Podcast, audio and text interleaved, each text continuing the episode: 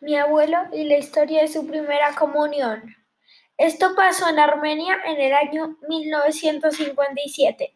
Cuando mi abuelo tenía ocho años, vivía en una pequeña ciudad que se llama Armenia. En esa, en esa ciudad trabajaba la mamá de mi abuelo y él vivía con ella. En diciembre del año 1957, él estaba en la preparación de su primera comunión, que debía celebrarse un día domingo. El día sábado, después de la última clase de preparación, él, quien era un poco travieso, fue y alquiló un triciclo a escondidas.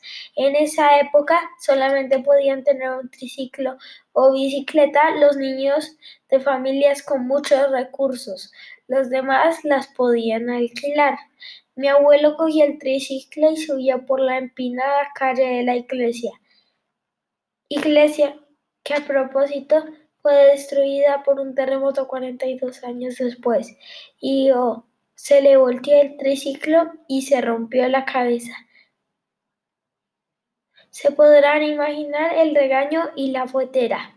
Aún así lo curaron y el domingo recibió su primera comunión.